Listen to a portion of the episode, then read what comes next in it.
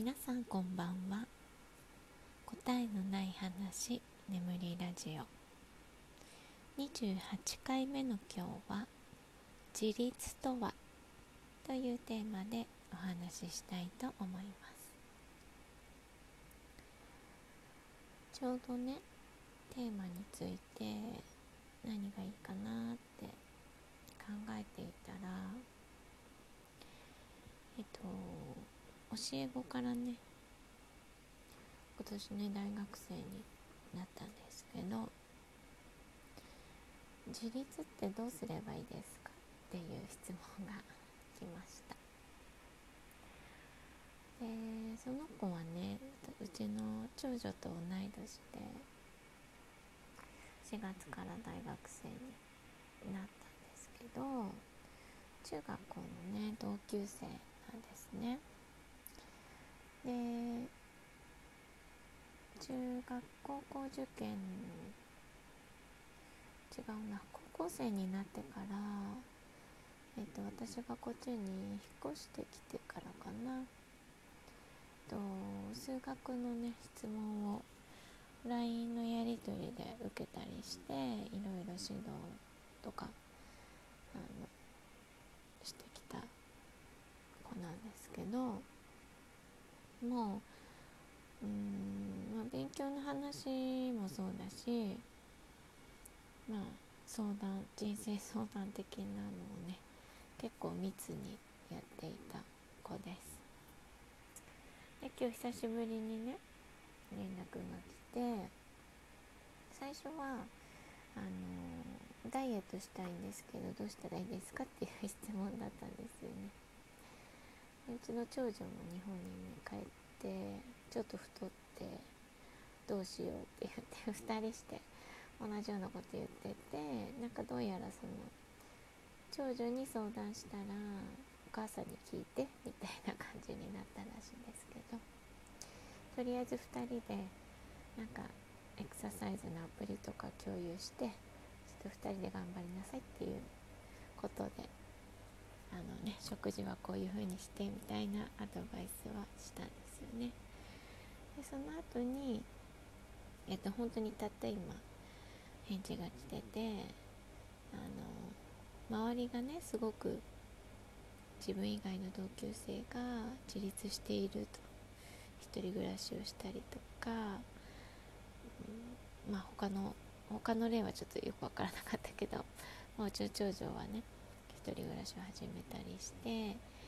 ー、自立しているように見える。でも自分は実家暮らしで家事の手伝いくらいしかやってないからもうどうしたら自立できますかっていう質問だったんですよね。うんまあ彼女らしい質問だなって思ったんですけどうん私が思うね自立っていうのはなんかその自分でね決めてその決めたことに、えー、昨日の話じゃないけど自信を持って、えー、さらに責任を持って取り組むこと、まあ、有言実行みたいなことですかね。それをきちんとやり遂げることっていうのが自立だなって思うんです。その、まあ、学生の今成し遂げられる自立って言ったらそうかなって、まあ、もちろん、まあ、大人になるとお金を稼ぐとかそのそういうことも入ってくるかもしれないんですけどうんまあもうちょっとなんだろうな。広い概念で言うと、まあ、有言実行なのかな。あとはその自分の責任でねやるっていうことかなと思って、まあ、そんな感じで返したんですよね。で、まあ、長女の例を挙げると一人暮らししてると。実家暮らししてる子からしたらすごいって多分思うと思うけど多分ねうちの娘はあのちょっとね後悔してると思うんですよ。別に日本に来なくてもよかったかもしれないって。もう帰る直前もねもう帰りたくないってずっと言ってたので。うん。から自立したくてねしたわけじゃないんですよね。あの、まあ、最初はね一人暮らしするって日本の大学に行きたいってずっと言ってたんですけど実際行くことが決まってからはねずっと行きたくないって言ってたんですよね。だからそれって、まあ、自分が言ったことに対して全く責任をね、あのー、取れてないっていうか任感を持ててない状態だったんですけど、まあ、実際でも行ってあの、一人暮らしがね彼女の意思とは 関係なく始まってしまった感じなんですよね。母から見るとそんな風に見える。で多分ずっと一人で寂しいだろうしずっとね家であの家族と暮らしてきたのが突然兄弟もね親もいない状態。なのでそうだからその娘はねその反強制的に自立せざるを得ない状況なんだよっていうことを説明してだからそのどんな状況でも、まあ、うちの娘の今の状態だったらそのもう頑張るしかない自立するしかもう選択肢がないわけですよね。だから選択肢がないから自立せざるを得ないしそこでもやっぱりその自分の責任でよしやるぞって腹をくくっているわけですよね。だからそれと同じことが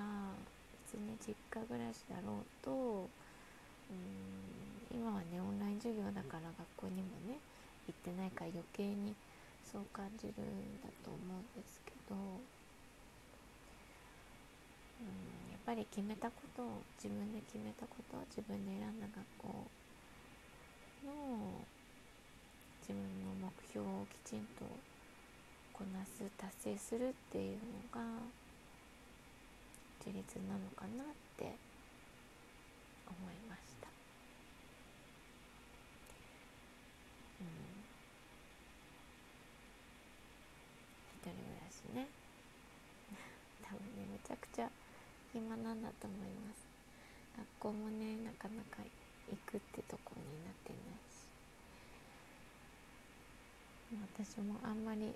ストレスためさせないように1日1回はあのビデオ通話をしてね話すようにしてるんですけどめっちゃ喋りたそうにしてるので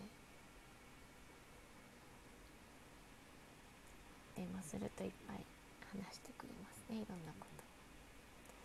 でももともと家にいた時もやっぱり帰ってきてからその私と子供たちで話す時間って相当あったのでやっぱりそういう時間がね必要だなって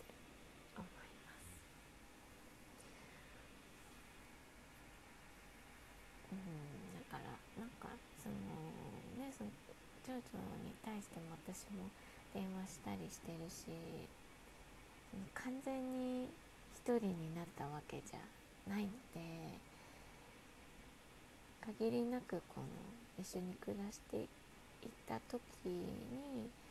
近づけられるような努力をね私がしてるから ちょっと子離れできてないかなとか思いつつうん。でもねなんか病んでしまったらもったいないなっていうのもあるので、だんだんきっと必要なくなってくればまあわかると思うんで私もね娘の反応とか見ていれば。今はね、まあ、1日1回くらい様子を見ようかなっていう感じで。す自立。でも自立ってなかなかできない。私もなんか別に自立してる感じはない、まあ、主婦だからね。今は全然自立その経済面では自立してないけどでもメンタル的には自立してると思ってるので自分では。そっちの方が大切かななんて思います。うん。ね、だからどんな状況でも子どもたちにはこう精神的な自立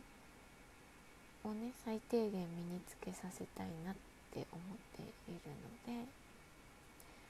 それまではねちょこちょこ長女にも連絡を取って様子を見ていきたいなと思っています。はい。では今日は自立とはについてお話ししてみました。ご視聴ありがとうございました。